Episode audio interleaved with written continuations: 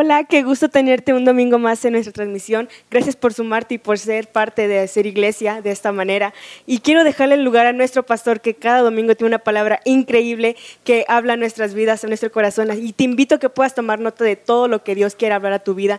Y de verdad sabemos que será una palabra increíble y que Dios te bendiga. Te dejo con nuestro pastor.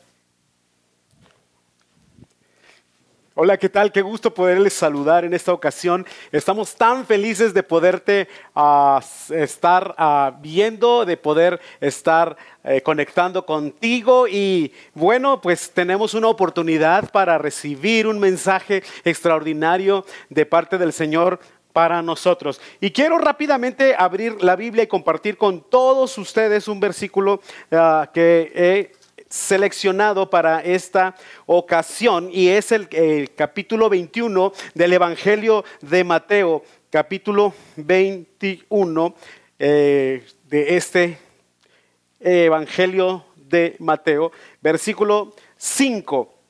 Dice así, dile a la gente de Jerusalén, mira tu rey viene hacia ti. Es humilde y llega montado en un burro, montado en la cría de una burra. Quiero eh, comentar contigo estos minutos siguientes de un título que le he puesto, Tu rey viene hacia ti. Y quiero hacer una oración con todos ustedes para que podamos conectar con esta palabra y la palabra de Jesús y el corazón de Dios pueda también conectar con nuestro corazón. Señor, te damos gracias por este increíble tiempo y por este eh, precioso momento, por cada persona que está viendo esta transmisión, por sus familias, porque sé que tú harás algo extraordinario en este tiempo y te pido que llenes cada corazón y vengas, Señor, trayendo paz y seguridad, Señor, y confianza, Señor, de parte de tu presencia a nosotros. En el nombre de Jesús. Amén. Quiero hablarte, entonces, te mencioné hace un instante acerca de este extraordinario título que, es, que le he puesto, Tu rey viene hacia ti. Y de acuerdo con este pasaje, esta escritura que he seleccionado, nos habla de lo que se conoce como la entrada triunfal del Señor Jesús a Jerusalén. La entrada triunfal es la inauguración de la Semana Santa. Con esta entrada de nuestro Señor Jesús ah, eh, eh, es conocido como el Domingo de Ramos. Así comienza la Semana Santa con el famoso Domingo de Ramos. Ahora, quiero preguntar eh, eh, y decirte esta frase o hacerte esta pregunta que se hizo la gente cuando vieron a Jesús que entraba montado en un pollino. En el versículo 10 dice que toda la ciudad de Jerusalén estaba alborotada a medida que Jesús entraba y se hacían la pregunta, ¿quién es este? ¿Quién es este que viene así de esta, de esta manera? Ahora, este es un acontecimiento de, la entrada, de la entrada triunfal de Jesús. Fue una profecía que se dijo en el libro del profeta Zacarías capítulo 9, versículo 9, y que da la descripción de lo que Jesús iba a hacer de esta entrada, pero también describe el carácter de Jesús, cómo entra Jesús y por qué Jesús causa tanto alboroto. Dice la palabra que el carácter de Jesús en Zacarías 9:9, que Él viene justo, que es salvador y que es humilde. La mayoría de la gente que estaba expectante ahí, yo creo que estaba asombrada porque sí era la entrada triunfal de un rey, pero como lo vieron en esta condición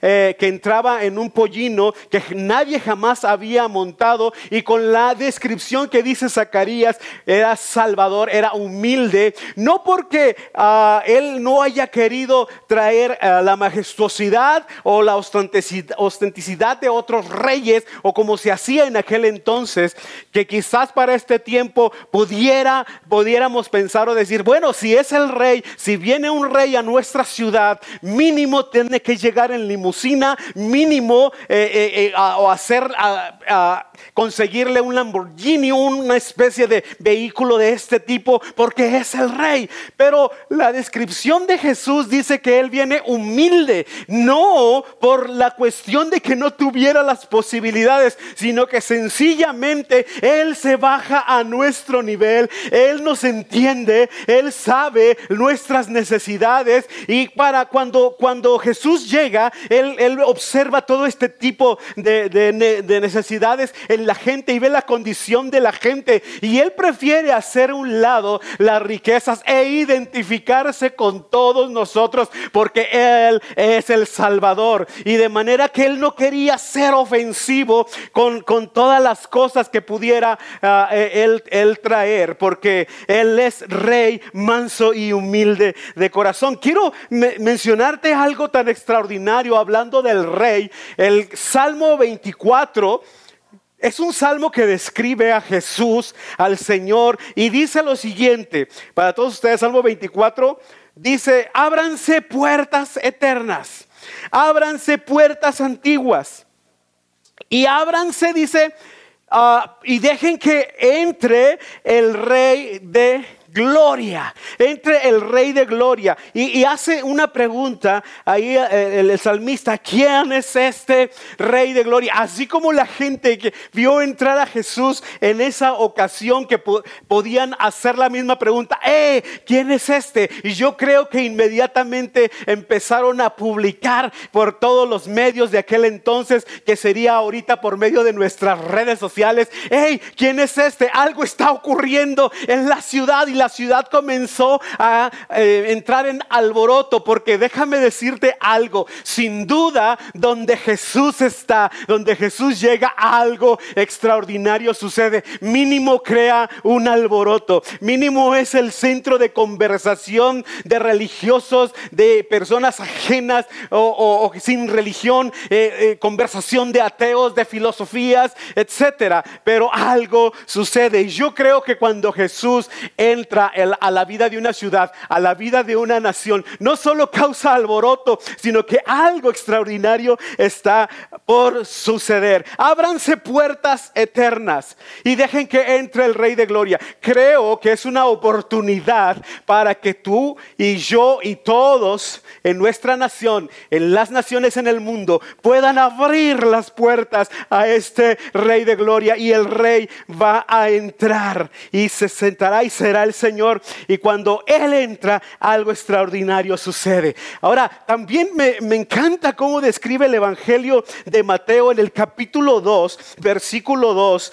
Dice, llegaron los sabios de Oriente a Jerusalén y preguntaron, ¿dónde está el rey de los judíos que acaba de nacer? Jesús estaba eh, entrando como rey a la ciudad porque ese era su carácter, esa, con esa misión vino y estos hombres que vinieron de Oriente, que nosotros los festejamos en la Navidad, dice que vinieron y buscaron a Jesús y reconocieron dónde está el rey que ha nacido. Dice, vimos su estrella mientras salía y hemos venido a adorarlo. Qué extraordinario eh, es cuando reconoces a Jesús como rey. Y la mejor manera de entender que Él es rey es nuestra adoración, es rendirnos completamente a Él, es poner nuestra esperanza plena en Él, porque Él lo merece, Él es el Rey.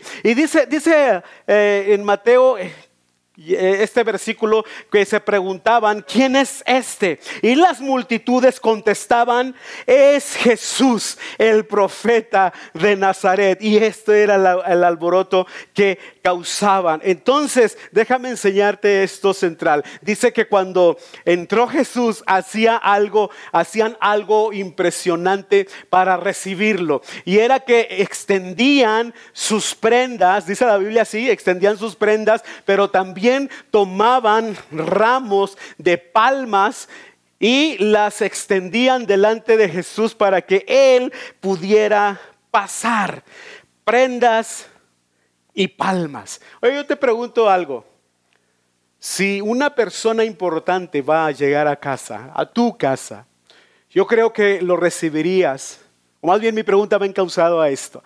¿Cómo lo recibirías? Creo que de la mejor manera.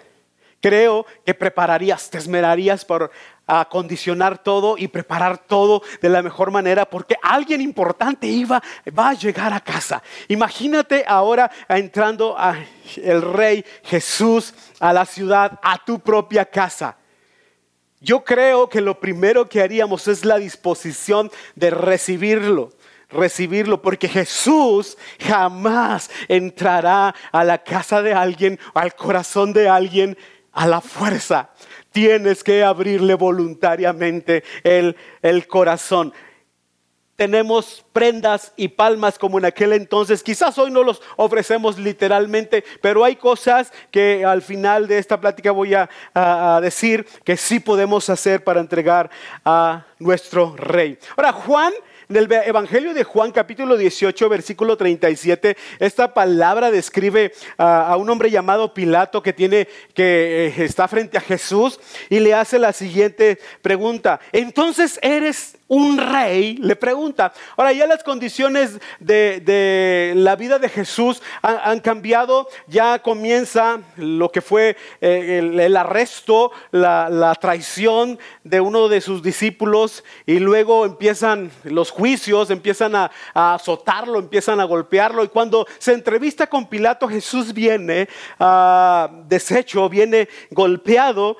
Y, y, por eso le pregunta a Pilato, entonces eres un rey. Y Jesús le contesta, tú dices que soy un rey. Contestó Jesús.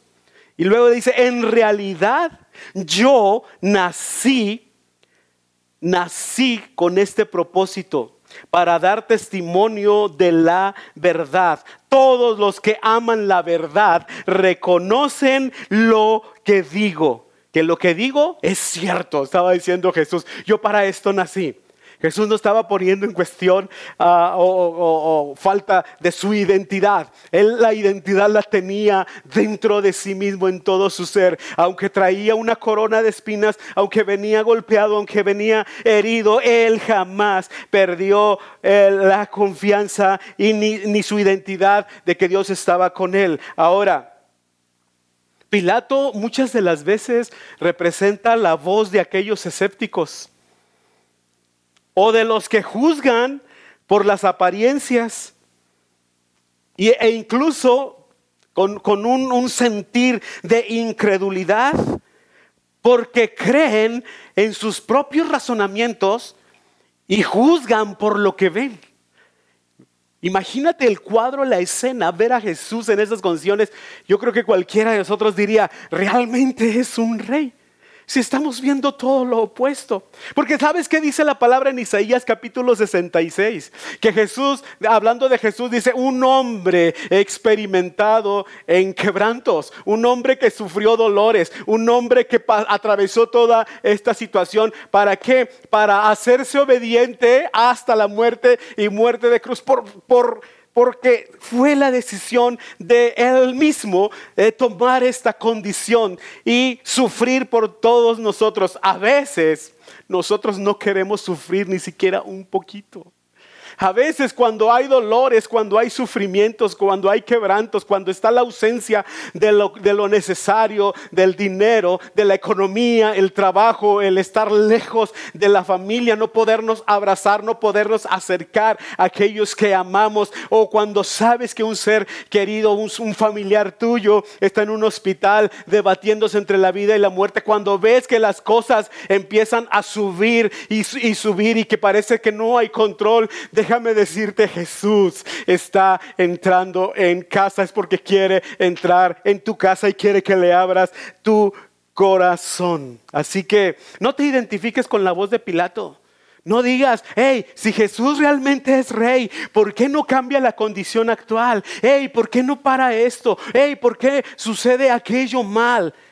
No, Deja que Jesús te traiga una revelación a tu corazón de su carácter. Algo te está enseñando y, quizás hay una barrera de orgullo, una barrera que no hemos dejado que Jesús vaya más allá para que nos aclare lo que está sucediendo, no en el mundo, no alrededor del, mundo, sino lo que está sucediendo en nuestra propia vida, en tu propio corazón. Y voy a continuar diciéndote lo siguiente. Porque Jesús, ve, perdón, porque veía a Jesús maltratado, ensangrentado y con una corona de espinas. Parecía Jesús todo menos un rey. Parecía todo. Ahora, no lograba comprender que esa corona de espinas la llevaba Jesús sobre su cabeza para que nosotros lleváramos una corona, como dice el Salmo 103, versículos 4 y 5, para que tú y yo lleváramos una corona de favores y misericordias sobre nuestra cabeza. Por eso Jesús no se avergonzaba estar delante de una autoridad y que le vieran la eh, cabeza horadada o perforada por una corona de espinas donde se estaba llevando nuestros dolores, nuestros sufrimientos, donde estaba llevándose la maldición de toda la humanidad.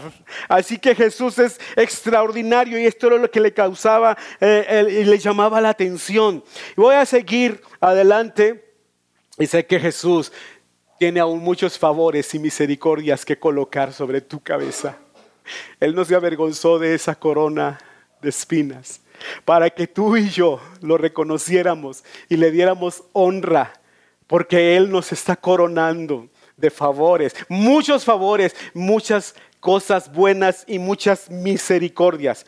Jesús, aún a pesar de que a Él se le someten todas las cosas, es decir, tiene todo poder, tiene toda autoridad, es innegable. Pero no usa de ese poder ni de esa fuerza para conquistar y entrar a tu propio corazón. Él no lo hace. Tú tienes que abrir la puerta de tu corazón de una manera libre y voluntaria. Jesús no usa la fuerza. Jesús quiere que le abras tu corazón. Y mira, en Lucas, el Evangelio de Lucas capítulo 23, versículos versículos 8 y 11 dice, habla de otro personaje que cuestiona la realeza o la identidad de Jesús como rey. Dice, Herodes se alegró mucho porque luego fue a entrevistarse con Herodes, primero Pilatos, luego Herodes, dice que se alegró mucho. ¿Y sabes por qué se alegró mucho? Porque tenía delante de sí, dice, por la oportunidad de ver a Jesús. Porque él había oído hablar de Jesús, había oído hablar de él, y hacía tiempo que quería verlo y que y quería ver realizar un milagro. Por eso se alegró Herodes. Entonces, versículo 11, fíjate lo que sucede. Después de que no pudo hacer que Jesús hiciera un milagro para su propio beneficio o como para satisfacer su curiosidad, como a veces muchos quieren hacerlo, fíjate lo que sucede. Entonces Herodes y sus soldados comenzaron a burlarse de Jesús y a ridiculizarlo, a menospreciarlo. Uno lee esto y dices, ¿cómo, ¿cómo es posible? Bueno, aquí te va esto que te quiero compartir. Una gran cantidad de personas, muchas personas. A lo mejor yo también me he visto o me cuento entre ellas. A lo mejor también he estado en esa fila. A lo mejor he también tomado un turno y esperando y aguardando como Herodes. A lo mejor por la curiosidad de ver a Jesús, pero también por el deseo de que haga un milagro en favor de mi vida, un milagro a favor de mi familia, un bienestar personal. Y muchos nos identificamos con la voz de Herodes. Fíjate bien, nos alegramos o se alegran por conocer a Jesús. Oh, qué extraordinario conocer a Jesús. Pero y dice, y que, y que les haga alguna maravilla o un milagro. Pero sabes algo, y cuando muchas veces, si no es así o no es así, ¿sabes lo que ocurre? Entonces menospreciamos a Jesús. Entonces no queremos nada que que ver con Él, porque no es la expectativa que yo deseaba o no es la respuesta a mis preguntas o no es, es el, el milagro que tanto esperé, no se ha dado. No seamos como Herodes ni con esta forma de pensar, vayamos un poco más allá y quiero ir cerrando este tiempo y, hablarte un poquito de lo que es prendas y palmas para hacer una aplicación para nuestra propia vida. Ya Jesús entró a la ciudad, ya muchos pusieron sus prendas, sus palmas, sus mantos. Ya Jesús entró, ya Jesús pasó por ese proceso, ya tuvo estas entrevistas con las autoridades, ya lo enjuiciaron, lo crucificaron. Pero ahora, para una aplicación a nuestra vida, ¿Con qué te presentarás delante del rey? ¿Cómo nos vamos a presentar delante del rey? ¿Qué tenemos para ofrecer? ¿Cuáles son nuestras palmas? ¿Cuáles son nuestras mejores prendas? Y otra pregunta, lo que tienes tú para ofrecer en lugar de qué me puede dar el rey. Sabes, una de las cosas que encuentro en la personalidad de Jesús es su humildad y su sencillez. Y que él podía conversar con cualquier tipo de personas y ayudar a cualquier clase de personas, no importando su condición social o cultural. Jesús tenía amor para abrazar a todos y aceptar a todos y amarlos, amarlos de una manera desinteresada. ¿Cómo nos vamos a presentar o qué tenemos que ofrecerle a Jesús? No estemos me incluyo, no estemos del lado de aquellos que solo dicen, hey, ¿qué me va a dar Dios? ¿Qué voy a recibir de Él? ¿O qué beneficio obtengo ya? La Biblia, acuérdate que ya te mencioné, Él nos corona de muchos favores y misericordias. El hecho de estar de pie, el hecho de tener lo que, lo que está a nuestro alrededor es un beneficio extraordinario. Mucha gente está ahorita careciendo de lo más esencial que es la salud. Y tú y yo podemos compartir amor para ellos, extender nuestra mano, abrir el corazón, orar por ellos, eh, eh, hacer algo por alguien más. ¿Qué tengo que ofrecerle al rey? Recuerda quién es el rey de gloria, decía el salmista, el Señor de los ejércitos, Él es el rey de la gloria, pero tienen que abrirse las puertas, las puertas de las ciudades, las puertas de las naciones, las puertas de cada familia, las puertas de cada vida y cada corazón tienen que abrirse para que entre el rey. ¿Tú qué le vas a ofrecer al rey? ¿Qué tienes? ¿Qué tenemos para ofrecerle? Recuerda que el rey es quien viene a ti, es quien viene hacia nosotros. Y quiero llevarte a pensar en esto, para que inspirar, estar inspirados en nuestra vida, en las acciones que debemos tomar a continuación, en los días que ah, Dios nos permita vivir.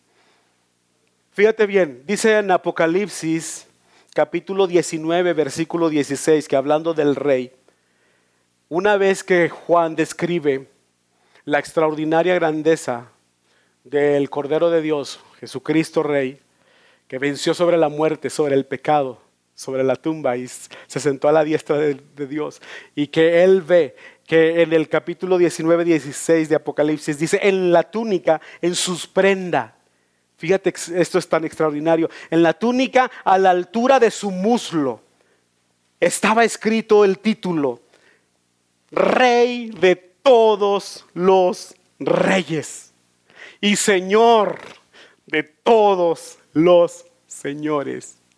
Esa es la extraordinaria obra de Jesús.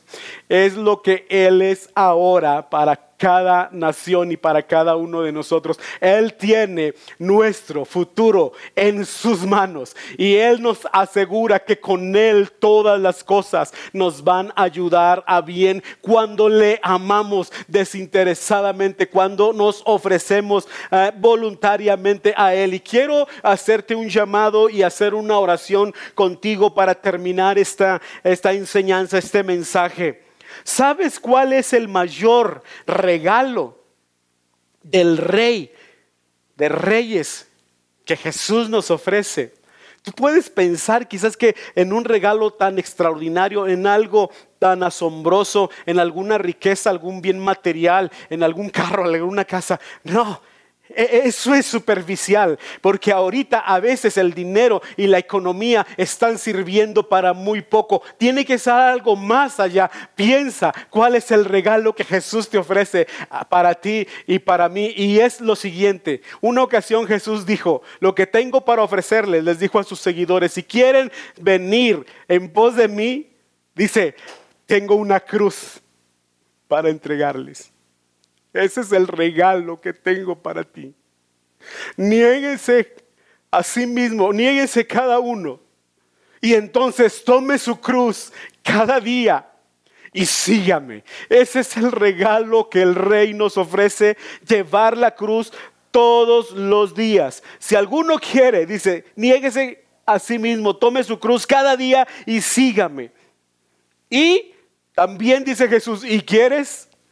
También venir y seguirme, aparte de tomar la cruz y negarte a ti mismo, tienes que amar a todos por encima de cualquier egoísmo, por encima de cualquier cosa, por encima de ti mismo. Tienes que entregarte por amor a otros. Y antes de orar contigo y orar por ti, que oremos juntos, quiero darte estas últimas tres frases, haciendo un resumen de lo que te he compartido en este momento.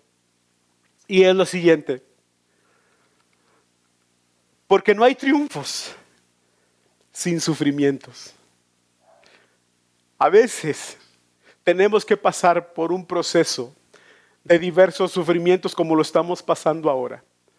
He visto cómo personas están ah, sufriendo porque les han despedido del trabajo o los han descansado, porque no saben qué va a ocurrir, cuánto tiempo nos va a durar esta situación, cuánto tiempo tendremos que estar en casa, en cuarentena, cuándo va a parar esto.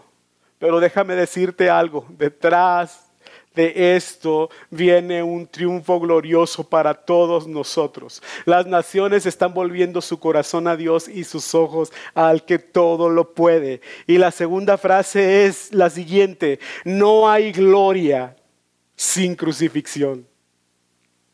No hay gloria para ninguno de nosotros, no hay cielo y vida eterna en Dios, en Cristo Jesús sin pasar por la crucifixión. Tenemos todos que mirar la cruz y tenemos que aceptar el sacrificio de Jesús en la cruz. No hay sufrimiento. Ah, o triunfo, perdón, sin sufrimiento, no hay gloria sin crucifixión. Y frase número tres, no hay exaltación sin una humillación.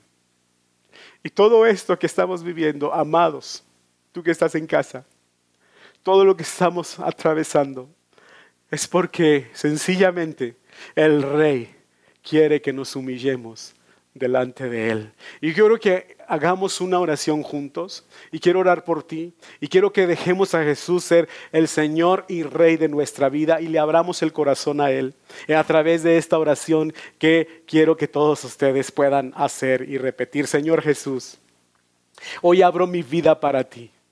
Hoy reconozco que tú eres el Rey y eres el Salvador del mundo. Eres humilde y tu carácter es así y tu naturaleza es así.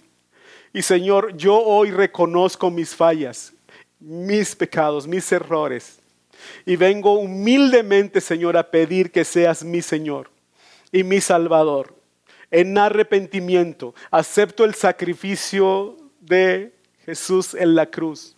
Y hoy le abro mi corazón para que Él entre y sea mi Señor y mi Salvador.